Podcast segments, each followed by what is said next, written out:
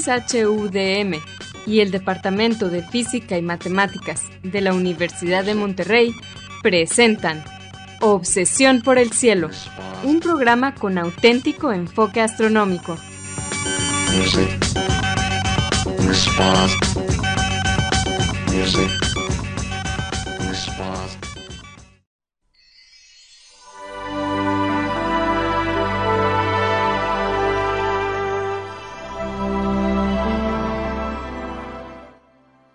Muy buenas tardes, sean todos bienvenidos a Obsesión por el Cielo, punto focal. Este es un nuevo programa de producción de Obsesión por el Cielo en el cual básicamente nos vamos a enfocar en un tema en particular. Lo trataremos de, cubrir pues lo más completo que se pueda a un nivel mm, medio, un poquito avanzado. Ya veremos el nivel dependiendo de de la audiencia de qué les guste que hablemos, a qué nivel les guste que hablemos, ya que este programa fue ideado en base a una encuesta que se hizo al público de Obsesión por el Cielo. Se encontró que muchos querían un programa un poquito más amplio de Obsesión por el Cielo y más profundo, y aquí tenemos entonces Obsesión por el Cielo, punto focal. Duración puede ser hora y media más o menos dependiendo del tema, de qué tan, qué tan interesados estemos en el, tema. Entonces, aquí en Obsesión por el Cielo vamos a participar, digo, Obsesión por el Cielo, punto focal, vamos a participar un servidor, Pedro Valdés, Edgar Armada, y tenemos un nuevo integrante, Gerardo Ramón Fox. Gerardo Ramón Fox tiene un doctorado de la Universidad de St. Andrews en Escocia, según entiendo. A ver, ¿puedes introducirnos a tu... St. Andrews. Así es, Pedro, gracias, gracias por la introducción.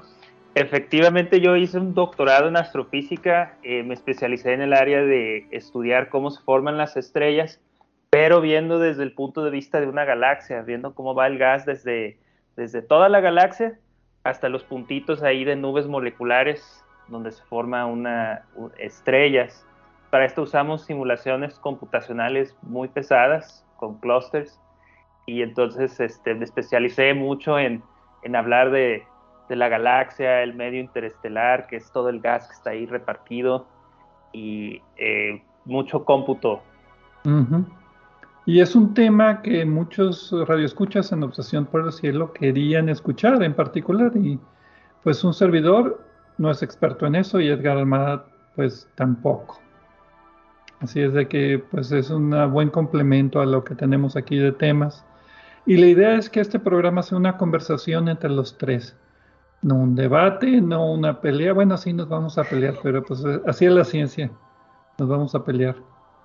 Y otra cosa que se me olvidaba, el programa está exclusivamente eh, en formato de podcast. Este no se transmite por radio, entonces si les gusta, pues es que están escuchando en podcast. Y viene ya en el feed de Obsesión por el Cielo, aparecerá como Obsesión por el Cielo, punto focal, programa número uno y la idea es tenerlo una vez al mes inicialmente, ya después si nos animamos a lo mejor tendríamos más de una de un, de un programa. ¿Algún, ¿Algún otro comentario? únicamente Pedro, creo que hay que decir que eh, qué día del mes va a salir. El ah. primer día, el segundo, el tercero. El que tú quieras, pero creo que habíamos dicho el primer día del mes. Sí, en este caso es lunes, el primero de agosto. Eh, y pues ah, sí, esa es la idea. Ok. Y para este primer tema en particular, vamos a hablar de un telescopio que, un telescopio espacial que ha pasado desapercibido por el público en general, pero que la comunidad astronómica lo va a considerar como una mina de oro invaluable. Y este es el telescopio espacial Gaia. Entonces vamos a tratar de cubrir un poco de este telescopio, de cómo se construyó, qué es lo que está haciendo y sobre todo cuáles van a ser sus contribuciones a la astronomía en general. Y van a ver que son muchas, especialmente del lado de eh, astronomía galáctica y dinámica de estrellas y tal, vez cúmulos, el cúmulo local de galaxias. Y ya lo hemos mencionado varias veces en, los temas que estamos cubriendo en el programa de Obsesión por el Cielo. Y eh, la misión de Gaia, ahorita vamos a entrar en detalles seguramente, pero eh, Gaia junto con el radiotelescopio ALMA en Atacama, Chile, son probablemente los instrumentos que más eh, ciencia están generando, en el sentido de que se, hay más publicaciones eh, basadas en datos obtenidos con estos instrumentos. Muy bien, entonces sin más ni más, vamos a comenzar este tema del telescopio espacial Gaia.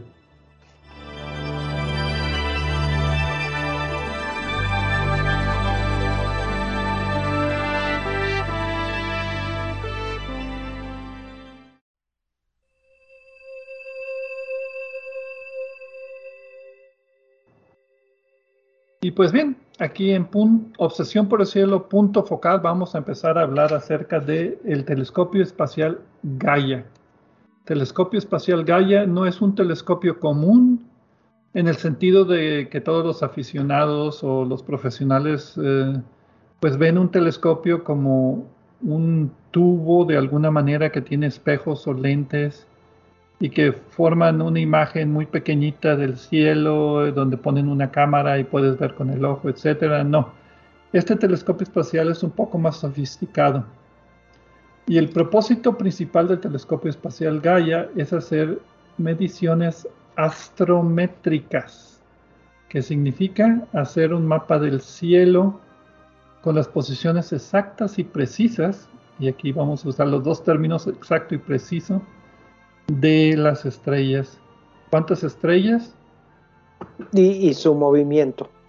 Bueno, eso, eso, eso viene como segunda parte del objetivo. Pero es importante decirlo, Pedro, porque eh, en general, para la mayor parte de los propósitos, estamos acostumbrados eh, a que el movimiento propio de las estrellas es eh, muy pequeñito. A ver, ¿qué es el movimiento propio? El movimiento propio es el que tienen las estrellas eh, en, la trayectoria que están siguiendo en nuestra galaxia, que es, eh, no están fijas, no están siempre en la, exactamente en la misma posición. Pedro está haciendo ahí señales de que no. no Seguro que ya tiene la definición ahí exacta. No, lo que... A ver. Sí, bueno, tienes un punto, las, las estrellas están moviendo, todos nos estamos moviendo alrededor de la galaxia, pero lo hacemos a distintas velocidades, hay, ciertas variaciones. Es como ir en la carretera y vas en el carril de alta, en el carril de media, entonces se mueve un poquito uno contra el otro, pero el movimiento propio es que ver qué tanto se movió, como qué tanto cambió de posición proyectado en el cielo, como que tomas hoy este, sus coordenadas y ves en muchos años y se movió un poquito, ¿no? El, angulito que se movió. Estamos hablando de variaciones muy pequeñas en, un año, ¿no? Pero esos vienen con el tiempo. O sea, en, en, un instante lo que el telescopio hace es medir la posición de la estrella de forma exacta y precisa. Y con el paso del tiempo y con mediciones futuras, entonces se puede medir ya lo que se llama el movimiento propio, que es el, lo que tú decías, el movimiento de la estrella en el plano de la esfera celeste, o sea, no el movimiento radial hacia nosotros o hacia afuera de nosotros, ese es en el plano. También puede medir el paralaje. El paralaje es un eh, leve cambio en la posición de la estrella debido a la órbita de la Tierra, que estás observando la estrella desde diferentes puntos de la órbita de la Tierra o el cambio de posición más eh, de un modo más genérico. ¿no? En, en, nuestro caso, cuando estamos hablando de estrellas, pues lo más práctico es el cambio de la Tierra porque es la distancia más grande que tenemos de base para poder, para, poder eh, estimar el paralaje, detectar el paralaje, cuando la Tierra está en un extremo de su órbita o en el otro. Y ese, ese movimiento aparente de la estrella es culpa de la Tierra no de la estrella. La estrella está fija a una cierta distancia, bueno, entre comillas, en un año. Eh, ¿Y qué más iba a decir? Ah, y del paralaje tú puedes calcular la distancia. Entonces, por eso decía que el telescopio lo que hace es medir la posición de la estrella. El paralaje, el movimiento propio, viene siendo una consecuencia del cambio de la posición con el tiempo ya sea por culpa de la Tierra o por culpa de la estrella misma que se está moviendo. O la combinación. eh, siempre va a ser la combinación. Eso, es lo difícil de este telescopio. Y el chiste está en la reducción de datos, porque... Ay. La reducción de datos. Sí, no, eh, todavía no llegamos a eso. Vamos a. No, no, no. Y también otra Ni siquiera hemos terminado lo de la historia. No, no hemos, no hemos terminado lo de la historia, pero creo que ya nos emocionamos mucho. Otra cosa que hay, que, que voy a decirla, pero vamos a hablar un poco más de esto, es que también eh, la nave espacial Gaia, la misión, mide el movimiento radial. Sí, tiene, tiene, sus, tiene sus moñitos también. El movimiento radial, ya mejor ni digo, ahorita vamos a hablar en detalle. No voy a decir de qué se trata, ahorita vamos También mide colores de estrellas y tiene muchos otros moñitos, pero bueno, la labor básica es la posición, para eso fue. Es más, el, nombre de Gaia es eh, originario de Global Astrometric Interferometer for Astrophysics. Em, interferómetro astrométrico global para astrofísica. Y durante la planeación se cambió el diseño, ya no es interferómetro. Es un telescopio de diferente tipo, ya no combina la luz. El problema es que se quedaron con el mismo nombre para no confundir a los del proyecto. Así es, ya estaban bastante confundidos sin cambios de nombre, entonces mejor así la dejaron. Buena decisión, además es un nombre bonito. Sí, también viene, bueno, hay que, hay que decir que es un proyecto que se viene gestando desde 1993, que había antes una misión IPARCO parecida, era un telescopio para sacar datos de este, una gran cantidad de estrellas y dijeron necesitamos una, una misión con mucha mayor precisión que pueda medir con más, más detalle ciertos parámetros de las estrellas y así es como nació Gaia. De hecho, fue, fueron propuestas de dos astrónomos, este, Lennart Lindergen de Suecia, la Universidad de Lund, y Michael Perryman de la ESA. Ellos fueron los, los que pusieron la semillita de, del proyecto. Entonces el proyecto es de la Agencia Espacial Europea, básicamente. Así es. Eh, y Parcos también de la Agencia Espacial Europea. Y la idea es que yo me acuerdo, yo soy viejito, yo me acuerdo de los datos del IPARCO y todo el mundo emocionadísimo. ¡Ay, tenemos la precisión de... No, ahorita Gaia es 100 veces mejor que IPARCO. ¿Y para qué? El costo total yo lo encontré como 740 millones de euros. Dos años, dos años tarde en la planeación y 16% arriba del presupuesto. Perdónenme, pero para mí eso es like, wow. Le, casi le atinan, no es como el James Webb que se pasó que 10 veces más caro y 3 veces el tiempo que, que se iba a tardar. Bueno, ese es el otro extremo, Pedro. Es una misión de costo intermedio. Y yo digo que le tiende a estar del lado bajo tomando en cuenta todo lo que he estado haciendo eh, la NASA, la, competencia, digamos, porque esta es de la Agencia Espacial Europea, tiende, tiene clasificaciones. Hay, hay proyectos de muy bajo costo y rápidos, hay proyectos intermedios y hay lo que son las misiones insignia, eh, que son de costos escandalosos. Este está, este está en comparación más o menos eh, a la mitad, en, el de costo intermedio. Pero de impacto mayorísimo. Así es. y, pero a ver, no hemos dicho por qué el impacto es mayorísimo. ¿Qué, importa la posición exacta de las estrellas? ¿Tú quieres dejarlo para después, Pedro? Es, o sea, es, para sobre todo para cuando tengamos los resultados. Sí, porque eso de, ¿cómo se llama? el impacto, pues, no sé, como que Prefiero mencionar cuáles son los objetivos, las metas, los instrumentos, los datos, etcétera, y después poquito a poquito ir revelando. ¿O, quieres empezar ya con, los, con, el postre?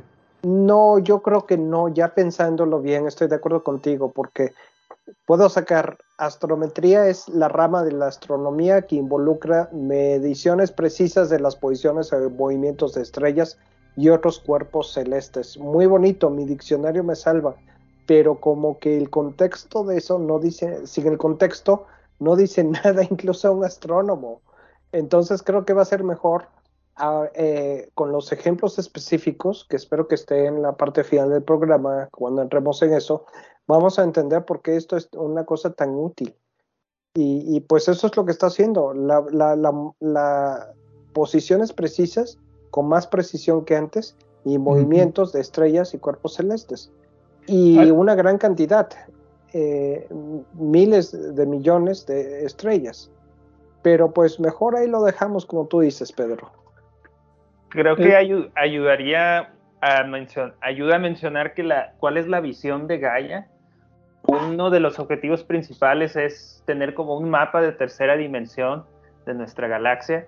Más adelante vamos a comentar qué tanto puede llegar. Nuestra galaxia es muy grande y aún así Gaia eh, va, va a tomar aún así una porción pequeña de todas las estrellas. Pero su, su idea es tener un, un mapa muy preciso hasta donde se pueda de nuestra galaxia entonces, para, para, allá, para allá va. Y bueno, va a haber una cantidad de datos y subproductos que va a beneficiar a, a toda la comunidad astronómica. ¿Alguien de ustedes vio la simulación de la galaxia en tres dimensiones? Eh, ¿Cuál de todas? la, de toda la galaxia, pero sí, ¿cuál de todas es correcto? Cinco, sí. Yo vi como cinco o seis de esas simulaciones, eh, dependiendo, pero bueno, nos estamos adelantando. Em, la idea era, mientras Hiparco midió algunos miles de estrellas, casi todas las estrellas que midió eran, pues casi de las que se pueden ver, de las que son visibles a, ojo. Aquí la idea es de que midiera más de mil millones de objetos, con magnitud desde 3, creo que es la más brillante, hasta 20 que para mí, a mí se me cae la boca, así de que como que objetos de magnitud 20. Y, siempre, simplemente el decir que va a tener mil millones de estrellas, que a propósito son más, pero a rato vamos. Entonces. Ahora son más. Sí, son más, pero pues resultó un poquito mejor de lo que se esperaba. Pero aún así solo representa el, el 1% aproximadamente o, por esa figura de... Hay que preguntarle, hay que preguntarle a algún estadístico si el 1% de las estrellas es una muestra representativa de las estrellas de la galaxia. Con 1% sea suficiente, aunque sean mil millones, o dos mil millones, o las que sean. de hecho, la, idea es que la muestra fuera representativa. Entonces, esto no se dejó al azar. Eh, los ah, que trabajan en el proyecto Gaia ya pensaron en esto y lo preguntaron a los sus estadísticos. Un poquito para atrás, el proyecto anterior, el proyecto de Iparcos que mencionaba Gerardo, eh, empezó en 1980 cuando empezaron a pensar en eso. Finalmente se lanzó en 1989 eh, y terminó eh, en agosto de 1993. Esto es un poco cuando los dinosaurios, para mí como cuando los dinosaurios caminaban sobre la Tierra, ¿no? No tanto, pero, pero pues era, era hasta Gaia el mejor catálogo de datos, los que había obtenido esta misión. Y ahora los que están obteniendo con Gaia son bastante superiores en cantidad y en calidad. Y si me acuerdo, Hiparcus fue nombrado por Hiparco, el astrónomo griego antes de Cristo, que fue el primero en hacer un mapa celeste de las posiciones de las estrellas en la esfera celeste. Entonces, pues aquí sigue la tradición porque desde nuestro punto de vista todas las estrellas, aunque ya sabemos que la galaxia es tridimensional y las estrellas están a muchas diferentes distancias, lo único que vemos es la pantalla que se llama la esfera celeste y el puntito en la pantalla. Y cómo se mueve ese puntito, pues ahí es la información que nos da todo este punto de vista ya más tridimensional, ya fuera de la del centro de que sería pues la Tierra o el sistema solar, como lo quieran ver. Sí, eh, y Parcos también es, en realidad sí fue nombrada por este astrónomo, pero el significado es The High Precision Parallax Collecting Satellite, el satélite de alta precisión de coleccionamiento de paralaje. Los nombres que siempre nos gustan. Ese es un acrónimo forzado. Eh, sí, no nos gustan a Pedro y a mí, pero me da gusto que en Gaia, aunque haya sido por accidente, se rompió esa tradición. Y por lo, y, por lo menos fue, fue también un nombre europeo. Y aunque no corresponde exactamente, eh, por lo menos se quedaron con, con, un nombre útil, bonito y, estoy de acuerdo. Muy bien. Pues bueno, el, sí. También fue, fue lanzada en 2013 desde la, la Guyana francesa y en Sudamérica en un cohete, cohete Soyuz que tiene dos etapas. La parte superior también se, llama Fregat M. Cuando, cuando los dejaban lanzar cohetes de Guyana. Sí, este, ambos de tecnología rusa. Eh, ¿Cuál los dejaban si se fueron ahora y dejaron todo ahí tirado? no, regresaron ni por lo que se les debía. Pero ya no pueden lanzar sus cohetes desde Guyana. No, ya no. Y tuvo una carga de lanzamiento de, de aproximadamente dos toneladas. Eso fue lo, este, la, la, carga y, y, ahora ya está en el alrededor del punto L2 de Lagrange, siguiendo una órbita, este, en nombre elegante, pues una órbita de Lissajous. Eh, ¿Qué quiere decir eso? Me, me, suena familiar eso. Lagrange, L2, Lissajous. ¿Dónde he escuchado tiene, eso? Tiene buena compañía.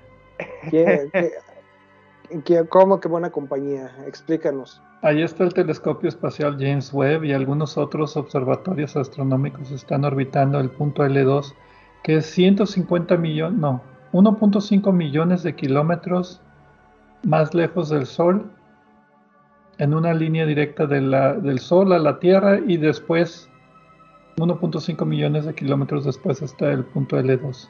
¿Y cómo le hacen para que no choquen? ¿La órbita esa cómo se llamaba? ¿La órbita esa cómo se llamaba? Lisa-Yu. Lisa-Yu. Eh, ¿Qué quiere decir Lisa-Yu? Que no es una órbita circular. Piensen que es como si tenemos un, este, ahí imagínense un, algo que está dando vueltas, pero que está amarrado a un resorte, ¿no? Entonces se puede estirar, se puede aflojar, aflojar. Entonces ya no es un círculo, sino a, a lo mejor hace como un 8 o hace como, como una figura más complicada eso quiere decir una órbita de, de es una palabra muy elegante para decir que no, no es exactamente un circulito. ¿Cómo le hacen para que no choquen? Supongo que se pusieron muy de acuerdo con sus cálculos para, para el espacio. Eh, pero, ¿y qué es este del punto de, de la, de Lagrange o, o, Lagrange? Eh, es uh, eh, bueno, después, no lo comenté al principio, pero yo trabajé dos años en un centro de investigación en, eh, en Francia. Entonces, este, aprendí a, medio pronunciar bien los nombres de muchos matemáticos y astrónomos. eh, Incluyendo Lagrange. Pero saludos, saludos a nuestros, eh, si nos escuchan en Monterrey o en San Nicolás de los Garzas, saludos a nuestros amigos que nos escuchen en la colonia Lagrange. Saludos, sí, así se llama una colonia ahí en, San Nicolás de los Garza. Pues el punto L2 es, es un punto donde hay, hay una especie de equilibrio de, fuerzas. Lo que pasa es que recordemos que, la Tierra está dando vueltas alrededor del Sol. Entonces, si nos ponemos en un marco donde estamos dando vueltas con la, al Sol, podemos encontrar ciertos puntos donde hay, hay, un balance de, de fuerzas entonces ahí, ahí se van a quedar atrapados este, ciertos objetos. Entonces podemos mandar un satélite a estos puntos y ahí se va a quedar, va, a ir orbitando junto con, con la Tierra. La, la, explicación física de esto es un poquito más, más técnico, tenemos que meternos a temas ahí de este, marcos de referencia no inerciales, que es lo que diría un físico, ¿qué quiere decir? Algo que, que va dando vueltas o que está acelerado, ¿no? Eh, ya ¿no? Ya no estás en un marco estático pero pues te dan dos puntos eh, este, donde se balancean este, las fuerzas. Bueno, te dan, te dan cinco. Cinco, sí. Te dan cinco. Pero lo que nos interesan son, son estos dos puntos donde se balancean las, las fuerzas. La, la, mejor forma de entender esto de modo intuitivo es con un diagrama. Si se puede animado, mejor. Pero a fin de cuentas, la ventaja de estos puntos es que se puede colocar una nave allí básicamente estacionada. Eh, si el universo fuera perfecto, se quedaría allí y no pasaría nada. Como eso, como el universo no es perfecto, sí hay que usar un poquito de combustible para que se mantenga eh, eh, cerca de ese punto, pero es muy poquito. Entonces es un muy buen punto para estacionar una, misión. Es más alejado de la Tierra, lo cual tiene la ventaja de que no hay eh, la radiación o la luz de la Tierra no llega. O, bueno, sí llega, pero no llega como si estuviera en órbita, eh, como el telescopio Hubble, que está en órbita eh, alrededor de la Tierra. Entonces, tiene muchas ventajas. Incluso alguien dijo alguna vez que era muy buen lugar para, para que una civilización no terrestre que quisiera vigilar a la Tierra estacionar una nave. Pero pues hasta ahora nadie ha encontrado la nave. Entonces, ni modo, ya les ganaron. La desventaja es de que no puede ser reparado porque no está en órbita terrestre. la ventaja es que no es... Pero es mucho más complicado.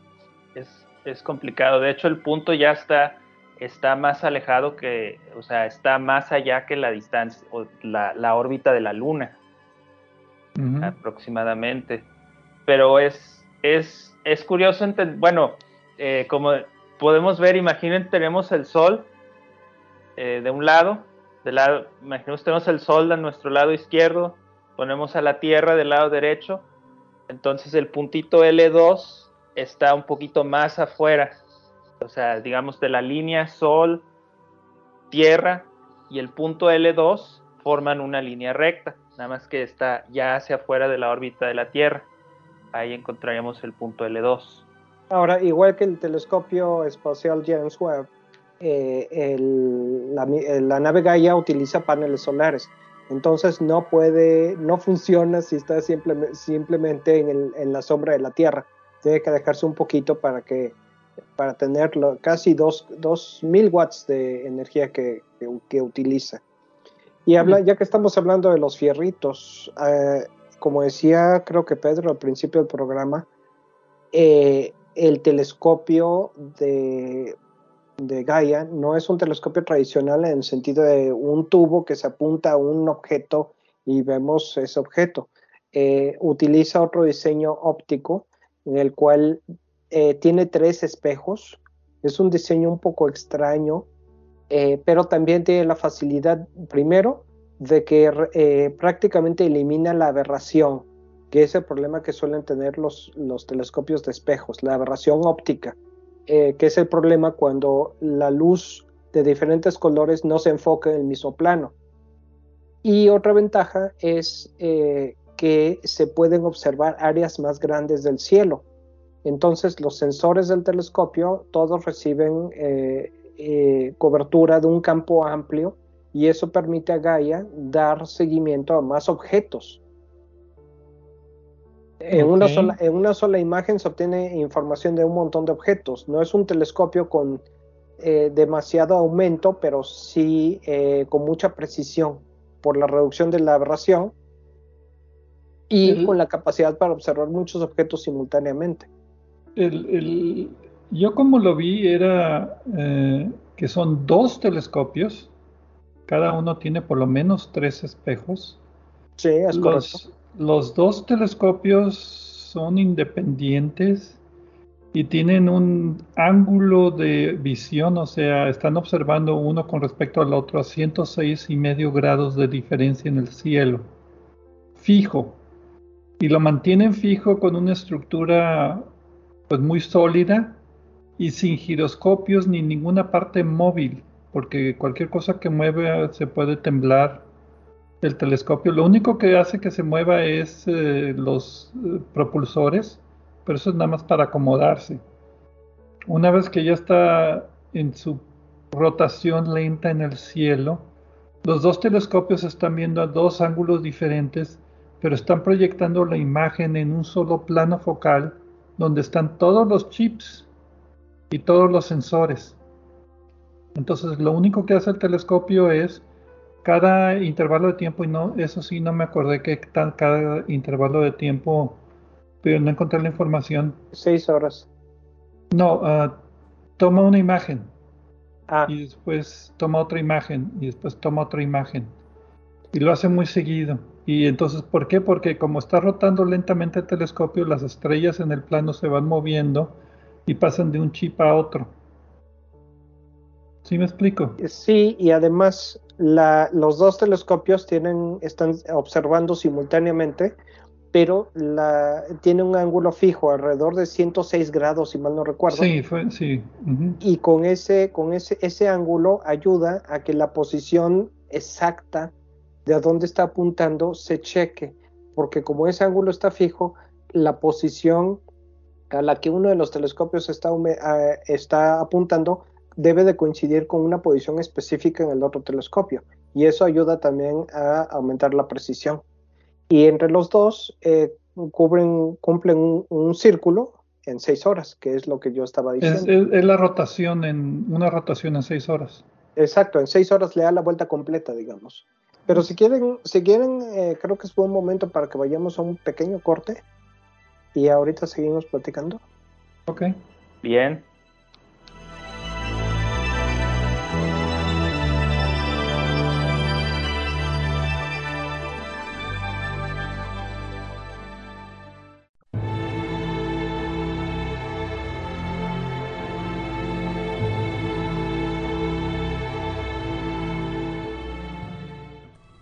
Les recordamos que se pueden comunicar con nosotros a través de nuestro correo electrónico obsesión. Obsesión por el cielo es en minúsculas sin acentos ni espacios. También nos pueden dejar preguntas, comentarios o sugerencias en nuestra página de Facebook de Obsesión por el Cielo o en nuestra cuenta de Twitter de arroba o por el cielo.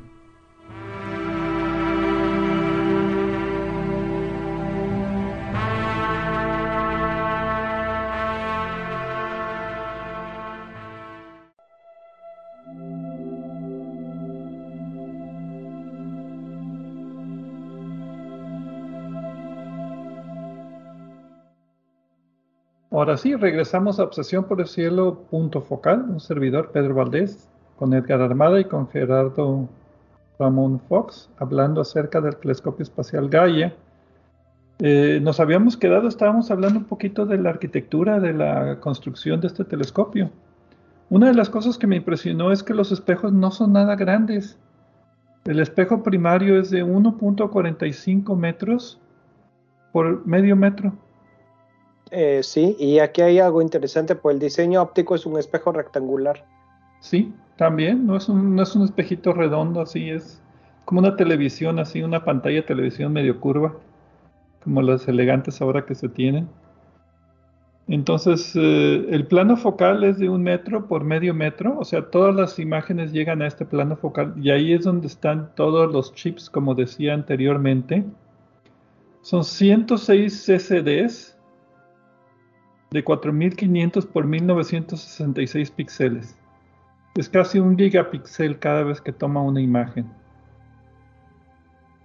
Entonces, por eso digo que aquí la cantidad de datos, la reducción de datos es lo importante, porque imagínense el telescopio rotando lentamente y cada... Ay, nadie lo encontró, ese que cada cuando toma una imagen.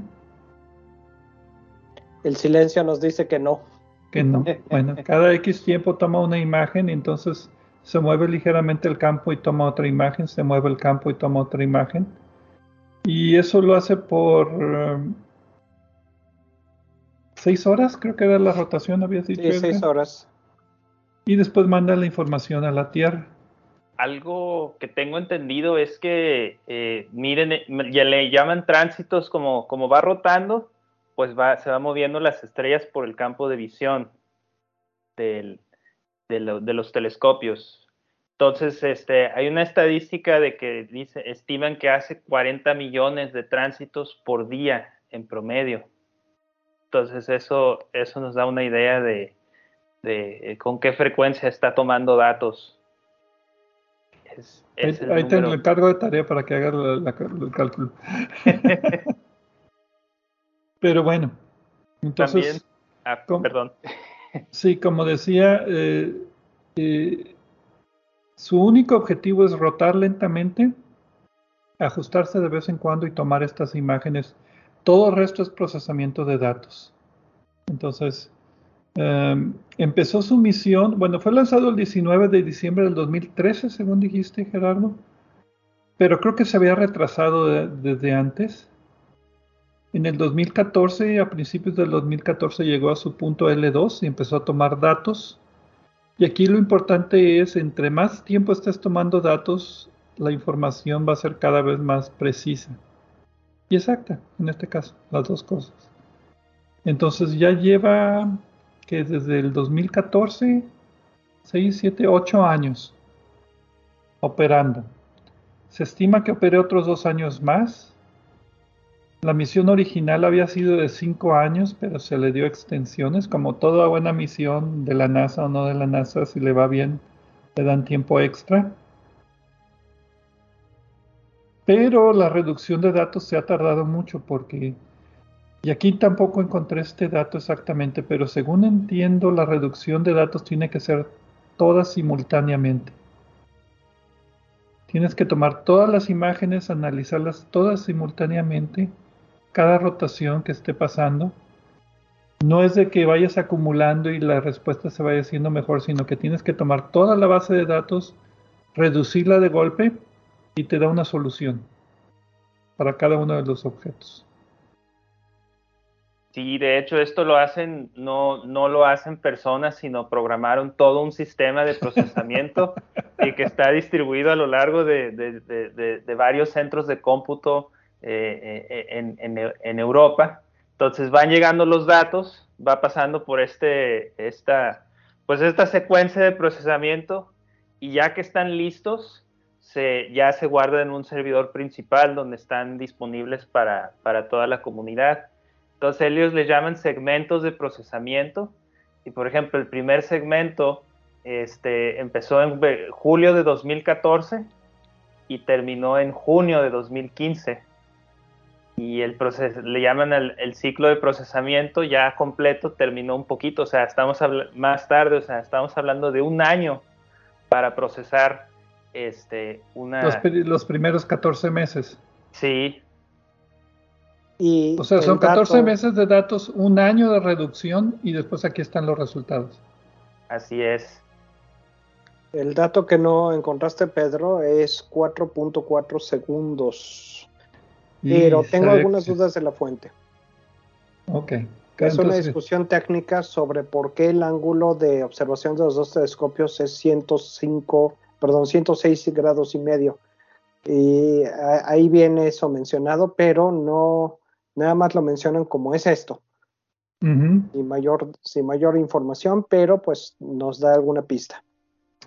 Bueno, entonces, bueno, vamos un poquito para atrás. ¿Cuáles fueron los objetivos de esto? Ah, no, ahí tienes un dato.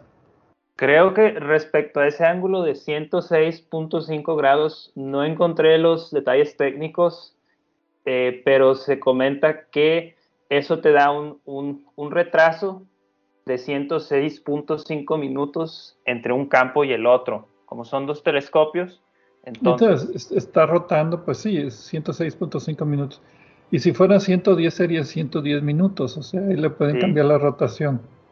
Yo digo, yo digo que era porque se acomodó mejor a la arquitectura de acomodar todas las piezas en el telescopio. Dijeron, con 106 grados aquí nos cabe y podemos hacer los espejos de este tamaño.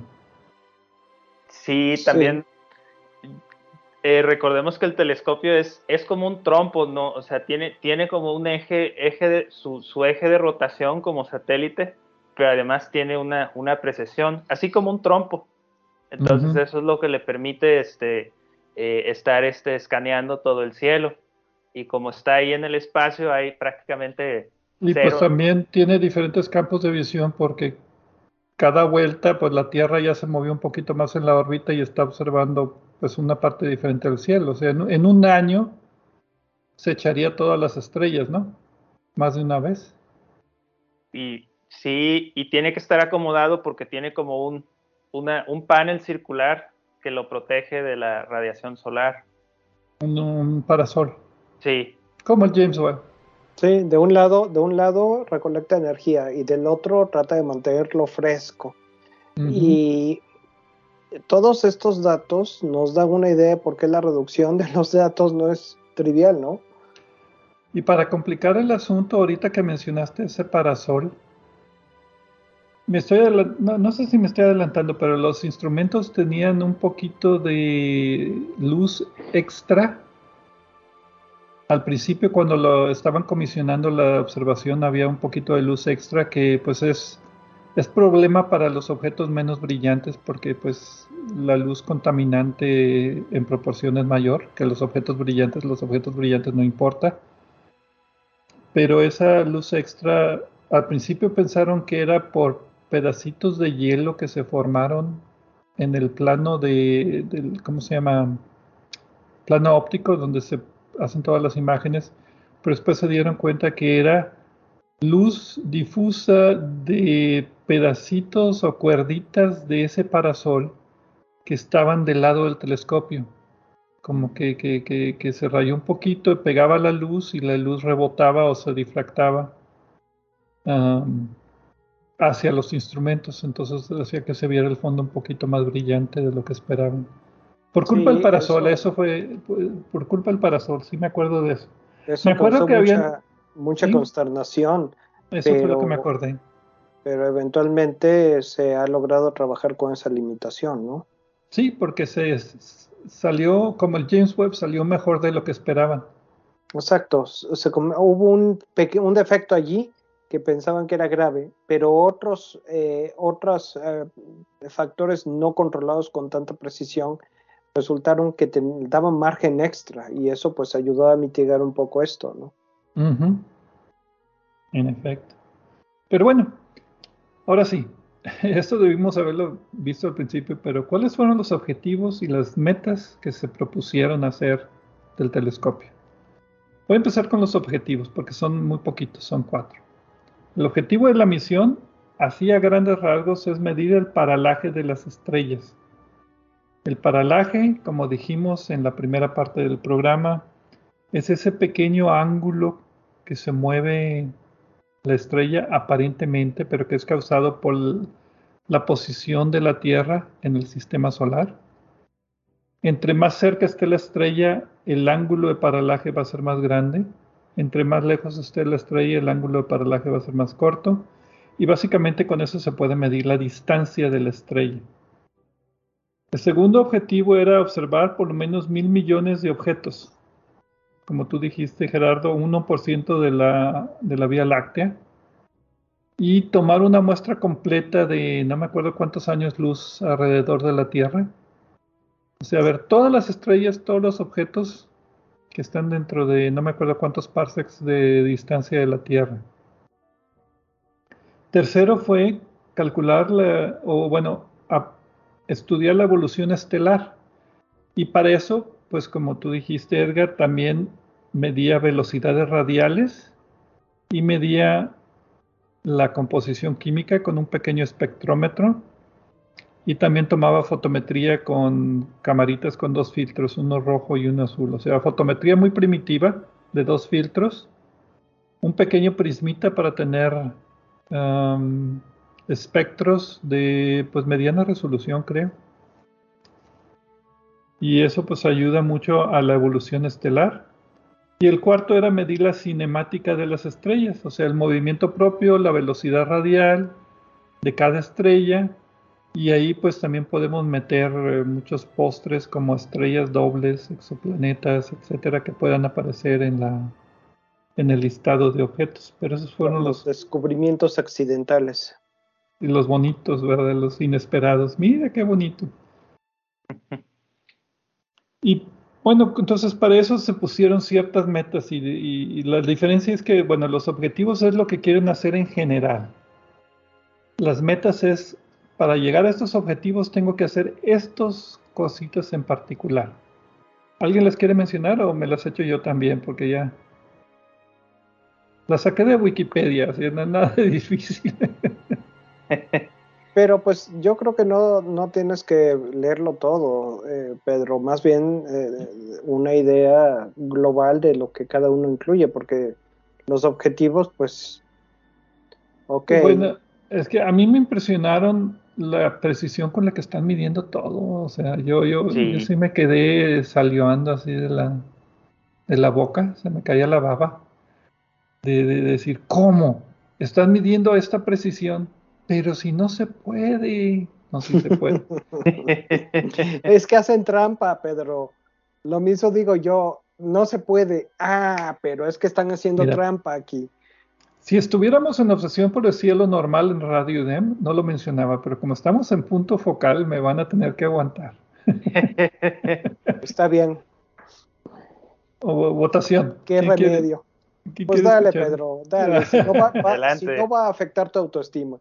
Bueno, si, sí, si alguien se aburre, pues nada más le ponga adelantarle 15 segundos a su podcast hasta que ya no me escuchen. Ok, entonces las metas eran así. Primera meta entonces es medir la posición, el paralaje y el movimiento propio de mil millones de estrellas con una precisión de 20 miliarcosegundos hasta magnitud 15. Para mi telescopito apenas llega de 8 pulgadas, apenas llega a magnitud 15 con una integración normalita. O sea, son estrellas que muy apenas puedes ver con un telescopio de 8 pulgadas. Ponlo en órbita y vas a ver cómo mejora eso. ¿Ponle qué? Ponlo en órbita, tu telescopio, y vas a ah, ver cómo mejora eso. Sí, sí, es cierto. No olvides. Pero eso es trampa, ¿no? No, es tener mucho dinero. Pues sí. Eso sí. y una precisión de 200 miliarcosegundos para estrellas de magnitud número 20. Entonces ahí fue donde yo dije, ¿cómo están midiendo estrellas de magnitud 20? Por eso son mil millones de estrellas, mínimo. Encontraron más, ahí se las pongo de una vez. Sí, y si no se hubieran ido a esa magnitud, no completan, ¿no? Bueno, esa era la expectativa que tenían. ¿Qué más, Pedro? Posiciones de 7 miliarcosegundos miliarcosegundos para estrellas de magnitud 10, con precisiones de más o menos 12 a 25 miliarcosegundos para magnitud 15 y 100 a 300 miliarcosegundos para magnitud 20. O sea, aquí yo creo que lo que podemos sacar es que entre menos brillante sea el objeto, entre más grande sea la magnitud, y no me voy a meter a hablar acerca de magnitudes y cómo el número cuando es más grande significa que es menos brillante.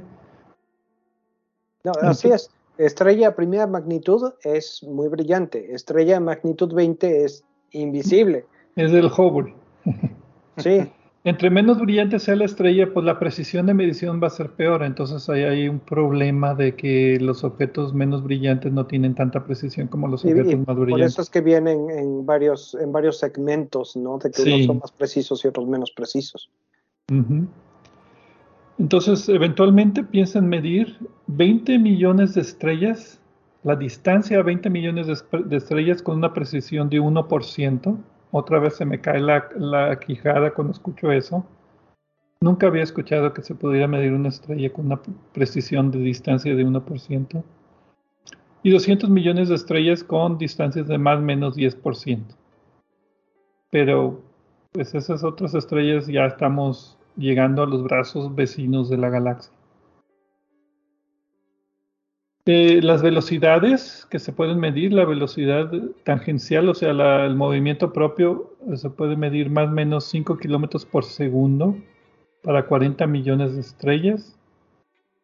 Con los filtros de colores y los prismas se pueden medir temperaturas de las estrellas, gravedad superficial de las estrellas. La gravedad superficial te dice si es una gigante o una estrella de secuencia principal, básicamente, o intermedia la metalicidad y la extinción del medio interestelar a esa estrella, con los filtros otra vez, de todas las estrellas hasta magnitud 15.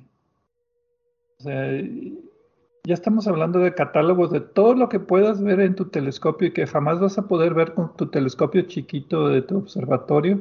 Todo lo que puedas ver va a estar catalogado ya en Gaia. Ni para qué lo observes. Em, sí, ahorita que decías eso de la extinción, Pedro, hay que, hay que acordarnos que las, las estrellas, bueno, pues tienen, tienen un cierto espectro, ¿no? O sea, qué, tanta luz emiten en, en, los colores, ¿no? Pero cuando hay polvo ahí disperso, en, este, se pierde más el, el color azul que el, el, el, rojo. Entonces decimos que se enrojece un poquito. Entonces Aparece más, más roja de lo que debería ser, no por su temperatura, sino por la cantidad de polvo que hay entre nosotros. Ajá, es como, es como un filtro natural, pero entonces como, como tenemos, podemos identificar la estrella por, por sus líneas, ¿no? Por, por, su composición química, Entonces podemos calcular qué tanto polvo hay entre la estrella y nosotros y de ahí hacer un mapa del polvo y de ahí este, hacer un mapa o hacer, sacar información del gas de nuestra galaxia, porque siempre va pegadito al polvo, eh, en cierta manera.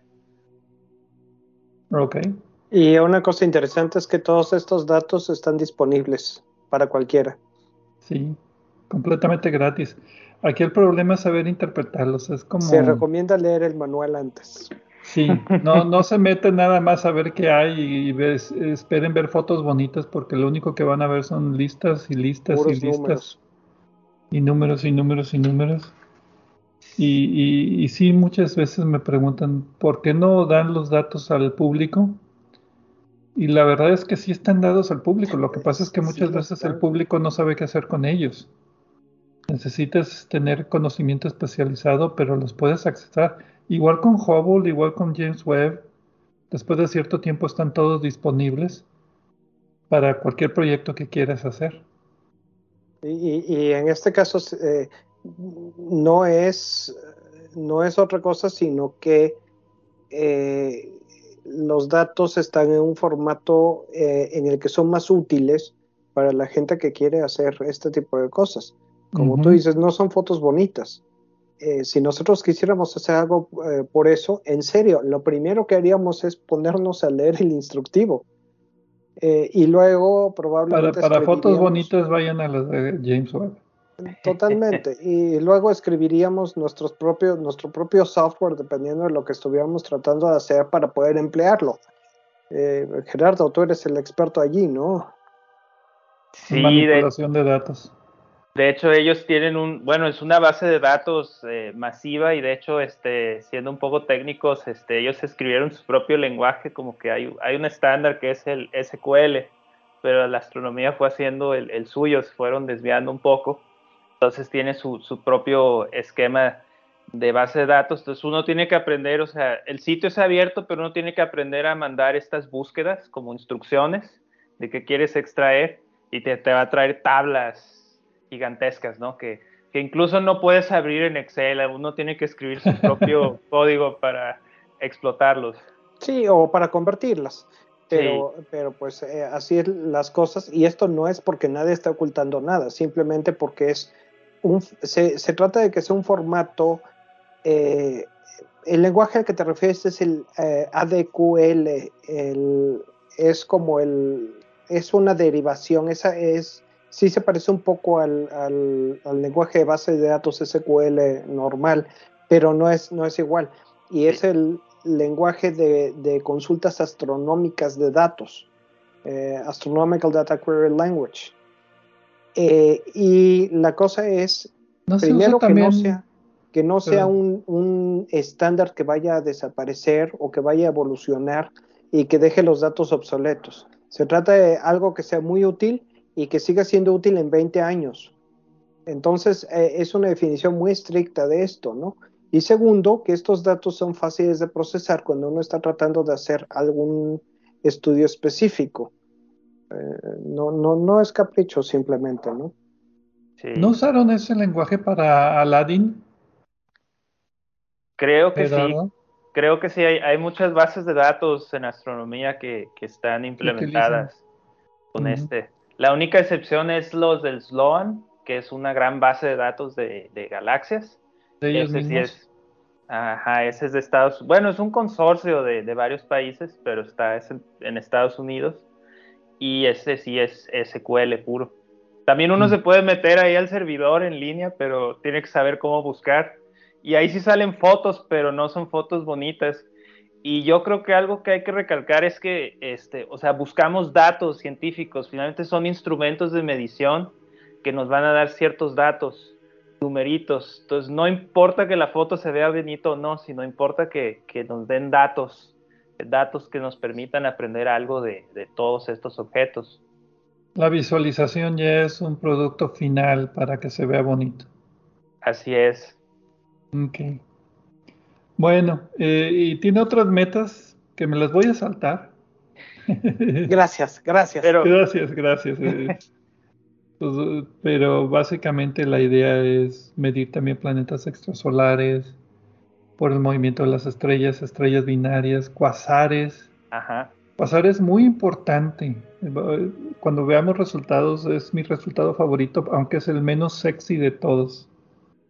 Um, y también medir eh, objetos del sistema solar, en particular asteroides.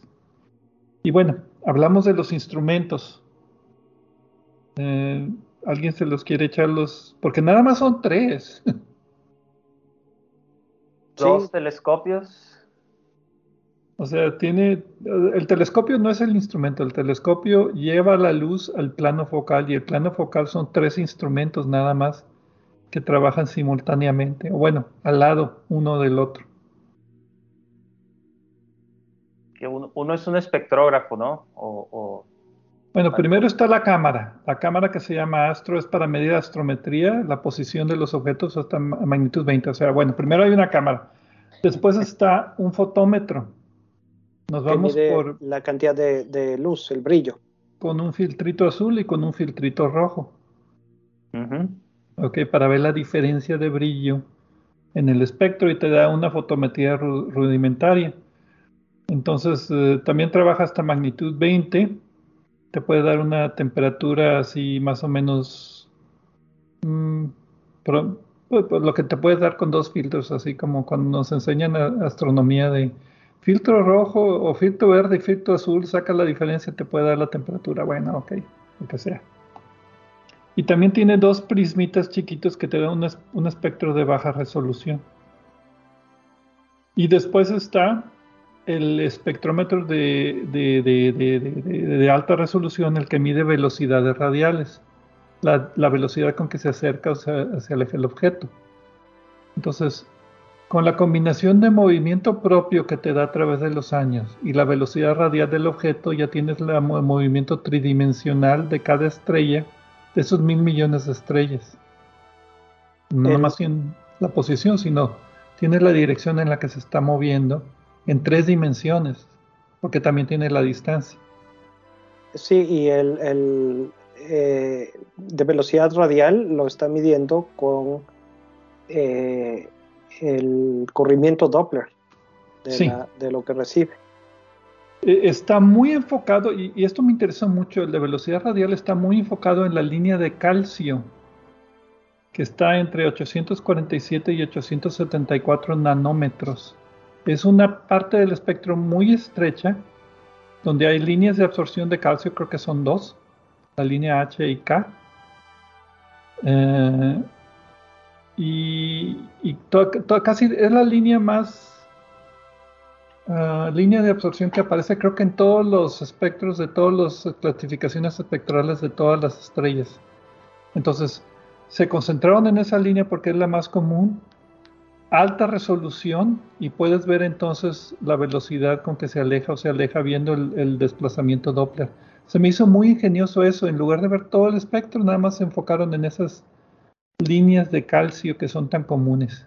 Y eso es, eso es bueno, porque realmente si uno mira los datos tan espectaculares que están obteniendo, lo están obteniendo con cosas muy, eh, con métodos muy simples, muy sencillos, en gran escala, pero muy sencillos. Realmente creo que aquí lo más complejo es la capacidad eh, de la nave de posicionarse y apuntar con gran precisión eh, en una dirección. Y eso es precisamente la, limitante de la misión, el, gas nitrógeno o eh, un gas nitrado, un óxido nitroso me parece, no recuerdo. El, propelente. El propelente que utiliza para posicionarse eh, es el que se va a agotar primero. Y ese es el limitante, por eso es que tiene una duración, aunque ya vamos para el siguiente lote de datos, y pues eh, vamos, vamos, a tiempo, digamos, vamos, vamos en presupuesto en cuanto al uso de este propelente, ¿no? Sí, como James Webb, o sea, lo calculan para tanto, pero pues siempre se protegen un poquito y les dura más la gasolina, ¿verdad? Exacto, la gasolina. Básicamente. Entonces, sí, y es que aquí tenían que ser muy eficientes con, por ejemplo, ahí en la parte de, los espectros también, como se está moviendo el instrumento, no, no tienes mucho tiempo para, para ponerte a integrar, o entonces tenía que ser muy, muy eficiente la captura. Una parte brillante del espectro para todas las estrellas y una línea de absorción muy notoria. Sí, una, básicamente una talla que le, que, le quede a todas. Y aquí viene la precisión de la velocidad radial depende directamente de la magnitud. Para estrellas de menor, menor magnitud a 11 y medio, puedes obtener precisiones de velocidades radiales de un kilómetro por segundo, pero para cuando llegas a 17 y medio, tienes ya más o menos 30 kilómetros por segundo. Y aquí no puedes tomar estrellas de magnitud 20 porque pues como estás separando tanto la luz, no alcanzas en la rotación a que se haga una imagen brillante de las líneas de absorción. Entonces depende mucho aquí de la magnitud. Bueno. ¿Qué más queda? A ver, ya hablamos de giroscopios, de los datos, más o menos. ¿Qué les parece si vamos entonces a una pequeña pausa? Necesito aquí un traguito, una cervecita o algo y regresamos para ya hablar más de resultados y algún otro tema que se nos haya escapado, que como es el primer programa de punto focal, quién sabe cuántos temas se nos vayan a escapar. Eh, pues sí, pero también es otro formato distinto, como ya se dieron cuenta. Aquí lo estamos platicando un poco entre nosotros y de repente pues vamos a divagar. Ahorita no lo hemos hecho tanto, pero vamos a divagar lo que sí esperamos es que sea de mucho interés para ustedes. De acuerdo, Pedro, pues si les parece, regresamos entonces.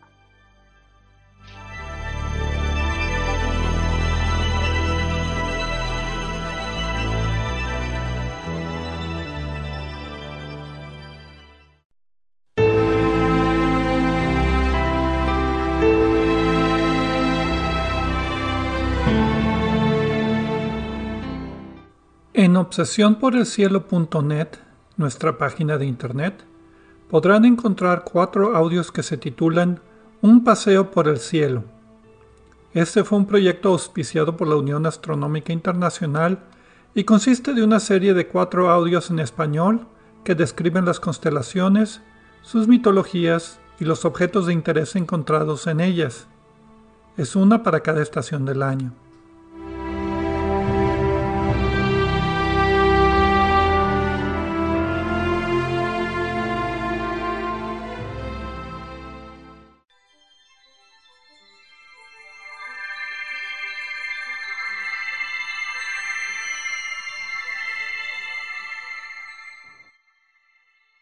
Regresamos a Obsesión por el Cielo punto focal, hablando de la misión del telescopio espacial Gaia, este telescopio astrométrico cuyo propósito es medir, pues básica, son las mediciones más básicas que se pueden hacer de un objeto en el cielo, su distancia, su posición, su movimiento, su temperatura, o sea, es es una misión donde los datos no, no son muy sofisticados, pero la precisión de los datos es enorme.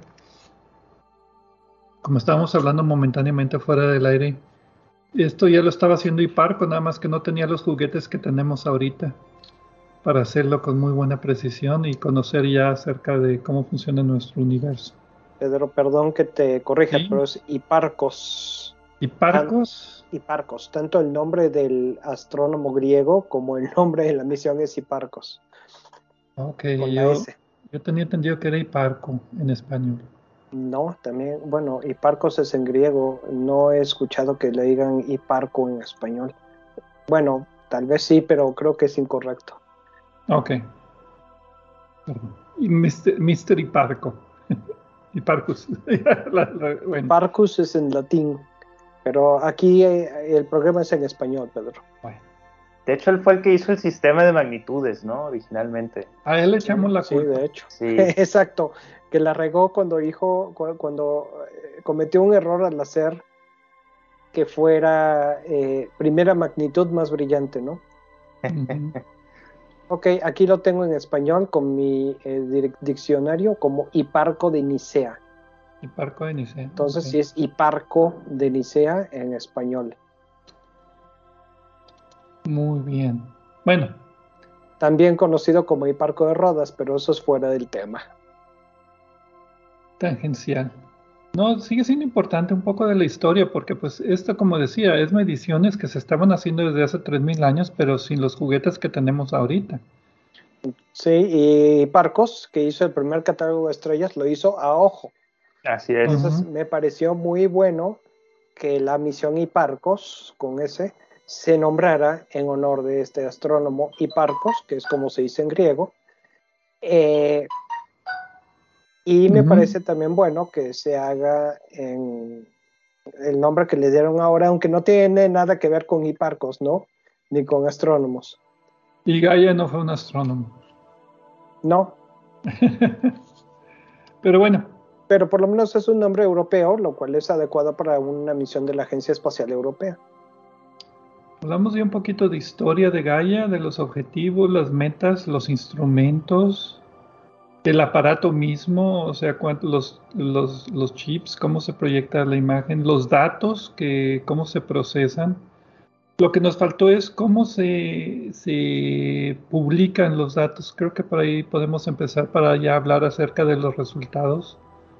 Es eh, cómo se publican porque se han publicado en etapas. No es un telescopio que se puedan publicar los datos conforme vayan bajando del cielo, conforme vayan bajando del telescopio, como el telescopio espacial Hubble toma una imagen y la imagen al día siguiente la puedes poner disponible al público. No. Aquí tienes que recolectar una gran cantidad de información, procesarla, creo que lo dijimos en la primera parte del programa, y después hacer una liberación de datos, ¿cómo los llaman? Liberación sí, liberación de datos. Eh, publicación. Publicación. Y, de, y de, la, de lo de las imágenes, pues sí se podría hacer eso, pero sería totalmente absurdo porque tú las, tú las revisaste, ¿verdad, Gerardo? Las imágenes originales están espantosas desde el punto de vista visual y pues no sirven para nada, ¿no? ¿Y se guardarán? Yo creo que sí. Sí, en algún lado sí. De siempre se guarda la información. Acuérdate, Pedro, que muchas veces eh, los datos eh, se hace nueva ciencia al, al, analizar datos antiguos con métodos nuevos. También sirve para ponerle ejercicios a los estudiantes. Ah, torturar ah, estudiantes. Ya, ya, ya, estás pensando cómo hacerle con los tuyos, ¿verdad? Dios los ampare. bueno, pues es que ellos pueden, este, ya sabes, ya calibraste, ya hiciste el resultado, entonces ya, ya tienes la respuesta, pero no les dices, nomás ellos te ayudan a validarla. Ah, sí, o redúceme esto para el lunes. Para que aprendan. ya, no, ya no los torturen, pobrecitos. Pero bueno, aquí tengo un poquito de, cómo fue el proceso de liberación de datos. Eh, como dijimos, se empezó a observar el 25 de julio del 2014. Fue el primer día de operación regular. Eh, para el 2018 anunciaron que tenían dinero y propelente suficiente para que el telescopio funcione hasta el 2025. Entonces técnicamente la misión puede ser de 10 años o más.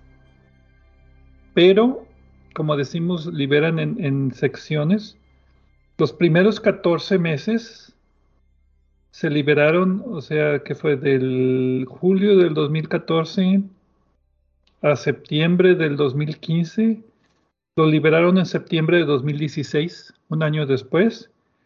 Y ¿Por qué? Porque la gente ya quiere tener resultados, entonces es, como tirarle un hueso al perrito para que se empiece a saborear. Bueno, aquí están, para que, para que veas lo que va a venir, aquí está la primera liberación de datos. Pues somos humanos, Pedro. Sí, sí, sí, sí, sí.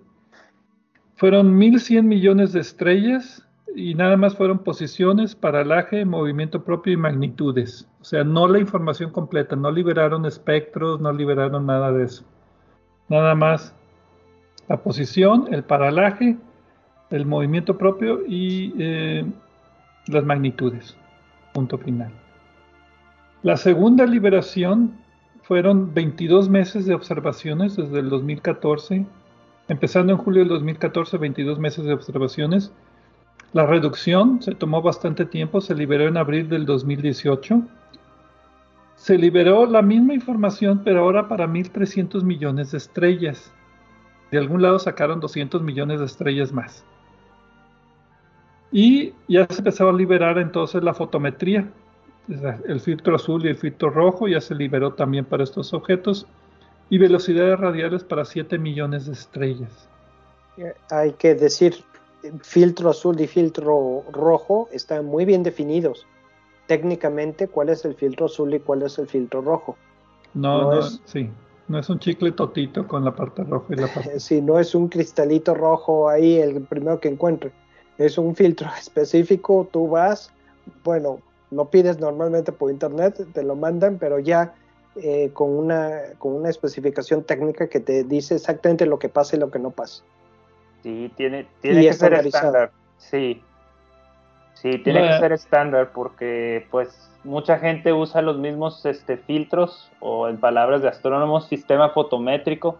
Entonces a todos les tiene que dar la misma este, medición, si no sería un desorden. Sí, ahí, ahí tengo una caja con filtros.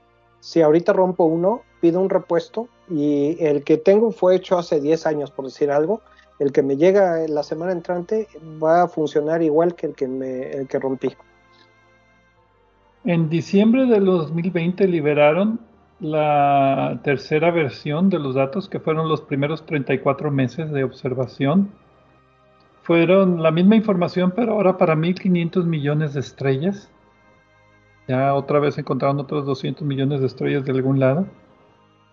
1.6 eh, millones también de, objetos extra fueron anunciados y por objetos extra pues estamos hablando de cuasares y otras cosas por ahí raras. Y la liberación de la tercera etapa pero completa, o sea, la tercera etapa se liberó primero en diciembre, en diciembre de 2020 y después en junio de 2022 se acaba de liberar. La mayor parte de las noticias que vamos a hablar son de esta liberación de datos de la tercera liberación completa de datos, donde ya se encuentran objetos como estrellas binarias, asteroides en el sistema solar, algunos grupos especiales como por ejemplo planetas extrasolares, estrellas variables, etc. Y esto es porque aún hay incertidumbre en la forma de procesar los datos. No, no se han puesto de acuerdo cuál es la versión final de procesamiento de datos, entonces por eso dijimos, bueno, vamos a liberar estas estrellas y después liberamos esta otra parte. La cuarta liberación, que serían los 60 meses, los 5 años de observación, va a ser, eh, ah, todavía no ponen fecha, pero pues es la siguiente, supuestamente 1.7 veces mejor que la segunda liberación, los datos de, de astrometría. Y la liberación número 5, que va a ser hasta el, todos los datos ya completos, va a ser 1.4 veces mejor, de mejor calidad que la cuarta. Entonces ya las siguientes liberaciones van a ser no con objetos nuevos, sino con los mismos objetos, pero mayor precisión. Eh, ah, cuando dices que se sacaron de algún lugar estrellas extra, pues ni modo que las borren en las imágenes, Pedro. Eh, allí están, entonces eh, pues aprovechalas, ¿no?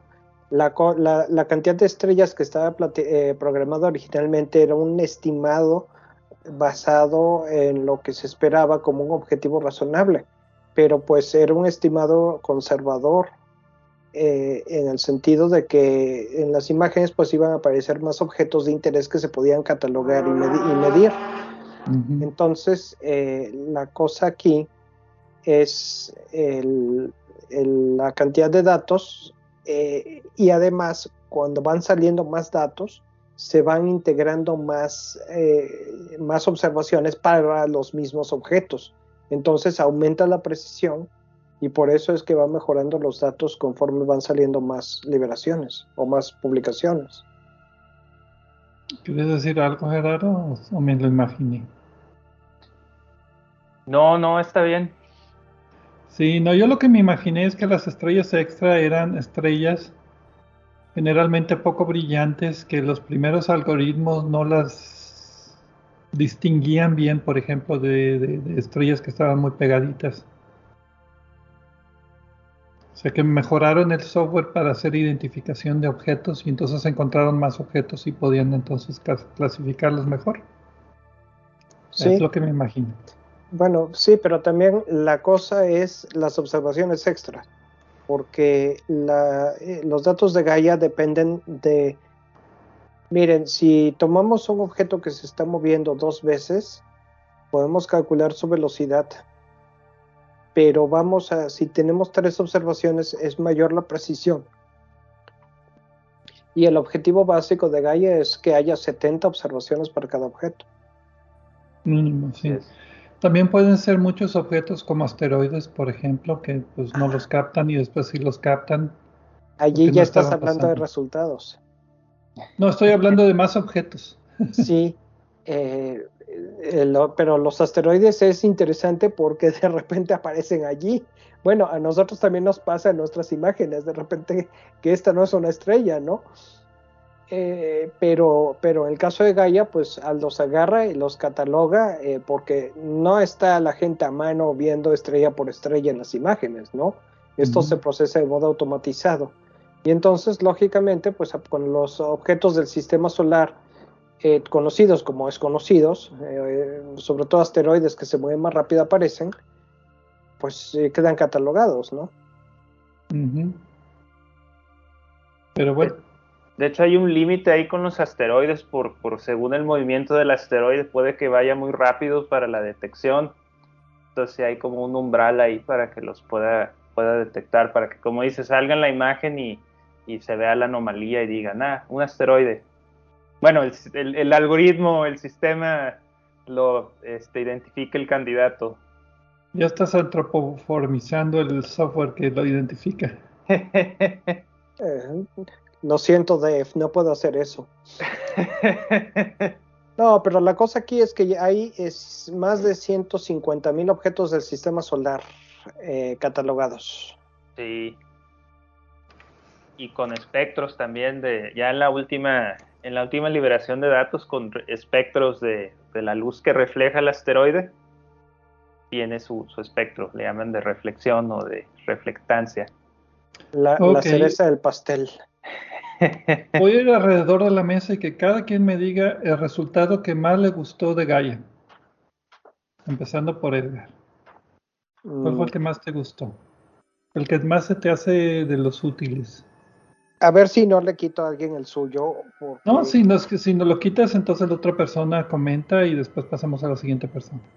Ok, lo que más me gusta son los estudios que se han hecho sobre la evolución de nuestra galaxia, porque con base a los datos de Gaia se han identificado eh, los remanentes de colisiones y combinaciones con galaxias primitivas que le dieron forma a nuestra galaxia actual. Y eso también incluye una explicación de la distorsión del disco de nuestra galaxia. Al grado de que ya se tiene, por ejemplo, nombres o por lo menos designaciones para las galaxias primitivas o mini galaxias que actualmente son parte de la Vía Láctea. Los remanentes de cada galaxia enana que chocó con la galaxia. Por ejemplo, este pedacito de nuestra galaxia, estas estrellas este grupito de estrellas viene de la galaxia tal. Sí, porque se está moviendo con tal velocidad en tal dirección en grupito y tienen colores parecidos o algo así. Exactamente.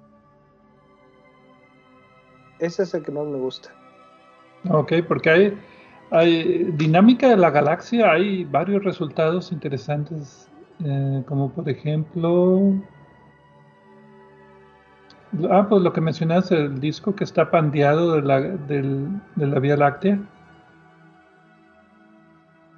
Y también yo vi un articulito donde decían que la formación de nuestro sistema solar se precipitó por uno de estos golpes de una galaxia enana en nuestro sistema solar. No sé si lo vieron. Sí, me parece haberlo visto. Aunque ese fue de la liberación pasada, pero sí, este, dicen que se, bueno, este, yo, yo hice un trabajo de eso, pero en mi maestría de este, satélites que impactaban una galaxia tipo Vía Láctea. Entonces sí hay, hay muchas simulaciones. Lo que pasa es que va, el satélite es muy pequeño, entonces perturba, hace ahí, revuelve un poquito el disco de la Vía Láctea, pero no la destruye. No, no es suficientemente grande el satélite.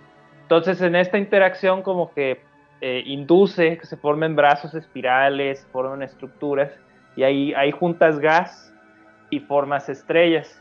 Entonces, es un escenario muy es un escenario que dice, ah, bueno, pues hubo ahí un episodio que se, indujo un brote de formación estelar, así muy técnico, muchas estrellas por esta interacción y que haya salido el sistema solar. Ahora, de decir que así se formó, está complicado. Ah, bueno, pues eso nada más era para que saliera en las noticias. Sí, ahí en press release, ahí de nota de prensa, ¿no? Sí, también es que luego las notas de prensa están dirigidas para gente que no es astrónomo profesional, que la última vez que conté era la mayor parte de la humanidad y también son los que pagan las cuentas, entonces. ¿Qué otro resultado? a mí me llamó la atención este del tercer, ya del tercero del reciente, bueno, se pusieron de acuerdo para que, eh, no me acuerdo qué día de junio, pero fue ahí por mediados de junio, publicaron como seis, siete artículos de todo lo que, hizo, eh, se logró, que de todo este dato de la estructura, como ahora sí tenemos este, tercera dimensión, posiciones en tercera dimensión de millones y millones de estrellas, pero además las velocidades, entonces ahora sí tenemos este, un mapa eh, muy elegante le dicen que son seis dimensiones, suena muy rimbombante, pero es porque tienes tres posiciones y tres velocidades. Entonces, este, a los que les, les gusta más la parte matemática, bueno, pues es porque tienes un espacio de seis cantidades, ¿no? Pero bueno, tres dimensiones y tres velocidades. Entonces encontraron que el brazo local, nuestro brazo, eh, que le llamamos el brazo de Orión, eh, mide aproximadamente 8 kiloparsecs en unidades de astrónomos. En unidades de físicos, pues sería más o menos, pues un parsec son 3.2 años luz. Vamos a redondearlo a 3, como 24 mil años luz, este, porque kilo pues es mil. Entonces, que eso sería lo largo. Y un brazo externo, o sea, más afuera de nosotros, que, primero, que es consistente con los datos de hidrógeno neutro. ¿Qué es esto? Con radiotelescopio hacen un mapa de todo el hidrógeno y también ven del espectro cómo se mueve y sacaron pues un brazo externo. Entonces es interesante que, es, que haya coincidencia entre los datos de estrellas y los del gas porque pues hay, hay correspondencia y que esto parece una continuación del brazo de Perseo. Y otro muy interesante es que refuerza esta idea de, hay evidencia que, refuerza la idea de la barra de la Vía Láctea. O sea, si viéramos la Vía Láctea desde arriba, veríamos hacia el centro así como, como una barrita, este, así como una barra ahí de chocolate o de algo ahí, pero es de estrellas, ¿no? No es, una, no es rígido, las estrellas tienen órbitas que permiten que se, se acomode así esta estructura. Entonces ya, ya queda más evidenciada esta estructura la, la, estructura de la galaxia cerca de nosotros, del 1%, del 1 a nuestro alrededor. Sí, pero la, la, barra está bastante adentro de la... ah, no, sí, no es 1% en distancia, porque hay muchas estrellas brillantes que te permite ver más lejos. Sí, sí. Hacer un mapa más lejos. Sí, puedes hacer un volumen más grande, sí, con las estrellas brillantes. ¿Y tú, Pedro? ¿Yo? ¿Cuál te gustó? Lo más aburrido de todo es el marco de referencia celeste internacional, que toman las cuasares, que son objetos tan lejanos que son inmóviles, y de ahí forman el marco de referencia del cual se va a medir todo lo demás que ustedes mencionan. Sin ese marco de referencia no puedes medir nada. Entonces, eh, como son cuasares, también el marco de referencia lo pueden extrapolar a radioastronomía. Entonces, por eso digo que es para mí lo más importante, pero también es lo menos interesante. Bueno, sí, esto eh, ya existía, pero ahora es más preciso. Más preciso. Ya, ya por cuestiones extra, por ejemplo, en este último liberación de datos, pues sacaron las, vieron las 12 cruces de Einstein. Ahí sí sacaron imágenes. Sí. Sacaron 12 cuasares que están en cuádruples alrededor de, una galaxia, que son lentes gravitacionales típicos estilo Cruz de Einstein. Pues bueno, encontraron esos, esos 12 que yo creo que antes no se conocían. Exactamente, estoy viendo la página web de eh, la ESA, donde están los resultados, los boletines de Gaia, y dice que 12 extrañas, bueno, 12, ¿cómo lo puedo traducir? 12 poco comunes cruces de Einstein descubiertas con Gaia. 7 de abril del 2021 el boletín. Ya más local, hablando de pues, colisiones de galaxias, de enanas y dinámica de estrellas, por cuestión práctica lo que más me gustó fue que tenemos un censo completo de todas las estrellas que hay a un radio de 325 años luz de la Tierra. ¿Y el planeta 9? no está, no está, no existe. No viene en la lista. Eh, pero eso sí se me hace interesante porque esa ya es una muestra que no depende de brillo del objeto, temperatura, no, es una muestra completa. Y esto es interesante porque las estrellas, la mayor parte de las estrellas tienen un brillo muy bajo y es difícil detectarlas y observarlas. Inicialmente, allá por 1957, el astrónomo Gliese, Gliese o Gliese, ¿es francés o no es francés? A ver, mm, No sé si sea francés. Bueno, Gliese hizo un catálogo de objetos cercanos a la Tierra y catalogó 915. Para 1991 había crecido a 3.800 objetos aproximadamente. Bueno, ya con Gaia el censo es de 330.000 estrellas dentro de 325 años luz de radio. Eh, si te refieres a Wilhelm Gleise, el astrónomo alemán es Gleise. Gleise, ok, es alemán, no es francés. No, no me sonó muy francés, pero eh, estamos hablando de Europa. Yo no sé ni francés ni alemán. También hay resultados interesantes, no sé si los quiere mencionar, como que ya están midiendo los movimientos de las nubes magallánicas o de Andrómeda. Sí, de hecho, de la, eso fue en el pasado, en el DR2, la, segunda liberación, midieron con mucha precisión el movimiento propio de Andrómeda, de, la galaxia, siguiendo pues una serie de estrellas, entonces ya antes se hacía por métodos indirectos, siguiendo las satélites y, ahora sí ya tienes ah, uno más directo.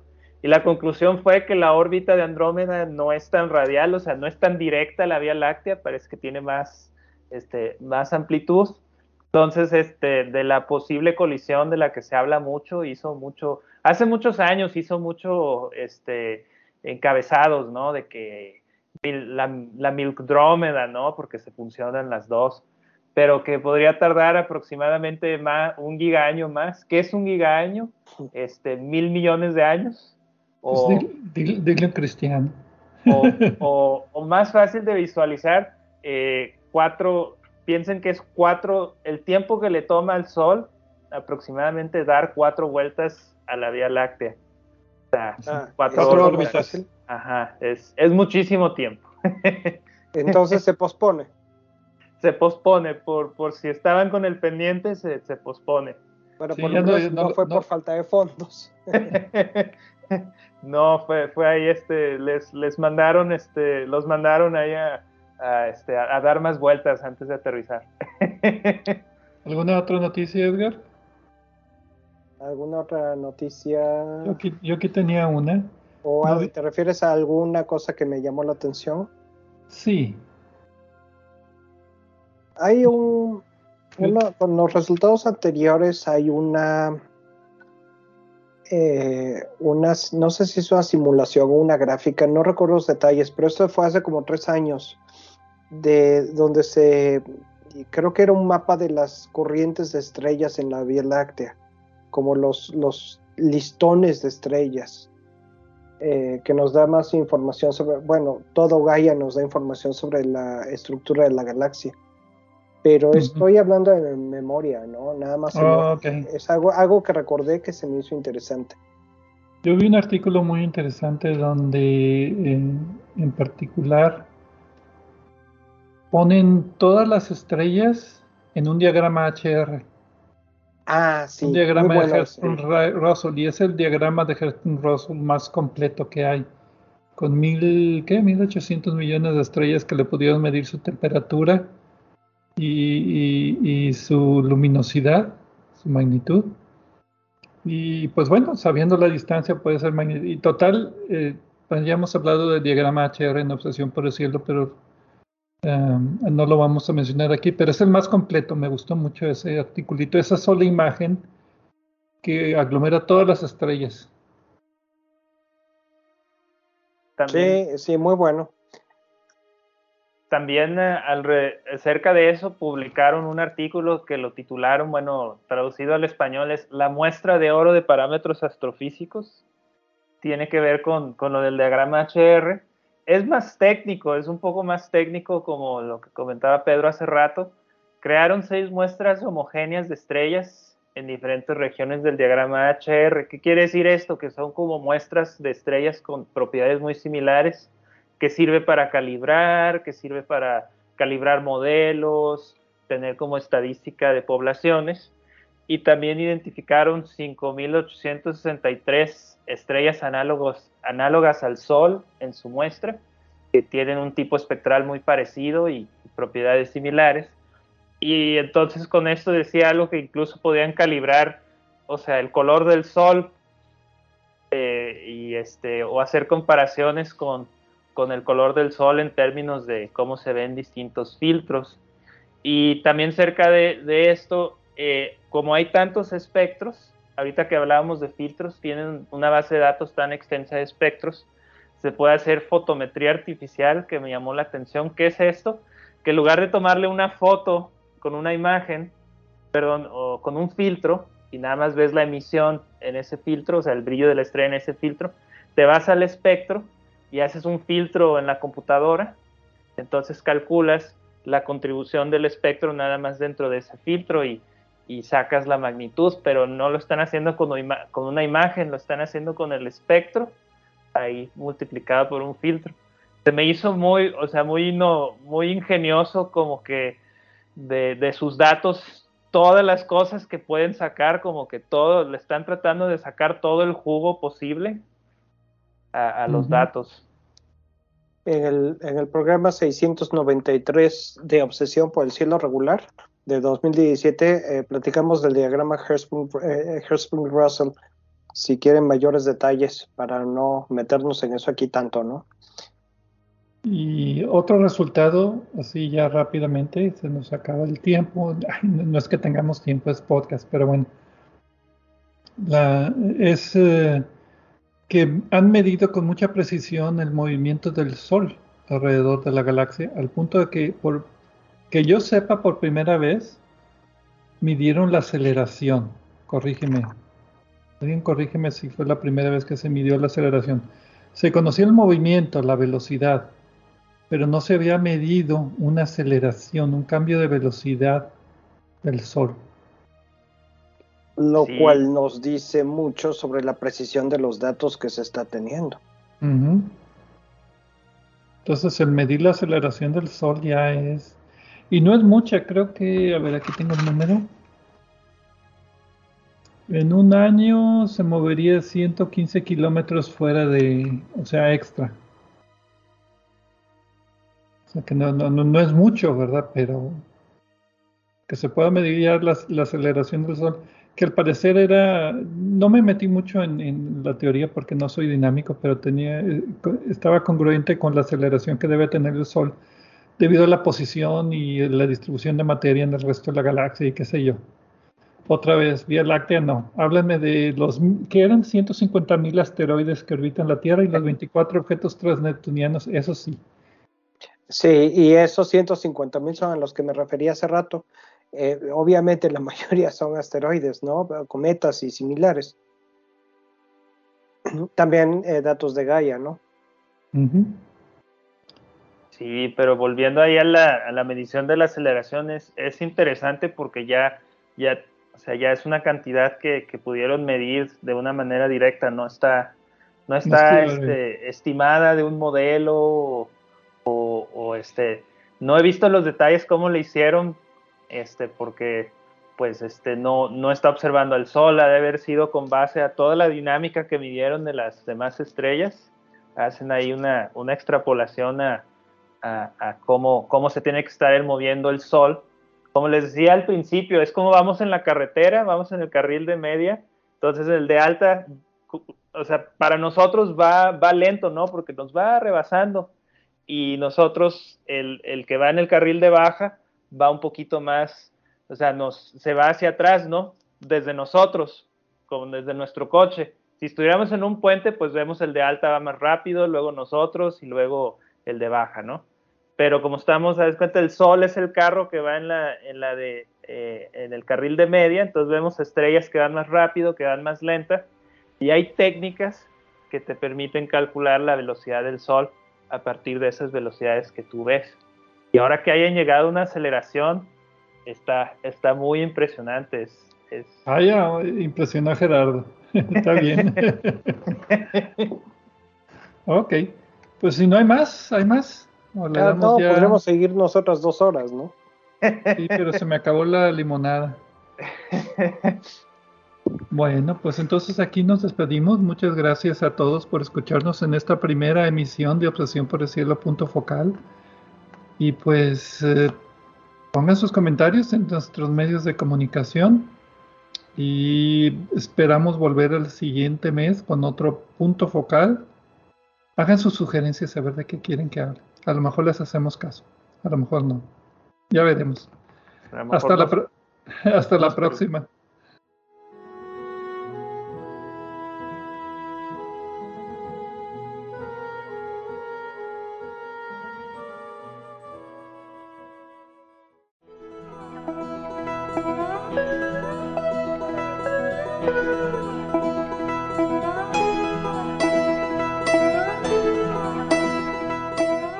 Recordamos que a través de nuestra página en Facebook de Obsesión por el Cielo pueden encontrar vínculos a sitios con más información sobre el programa de cada semana. También pueden sugerir temas, hacernos preguntas de astronomía y encontrar los podcasts de cada programa. Gracias por acompañarnos en una edición más de Obsesión por el Cielo.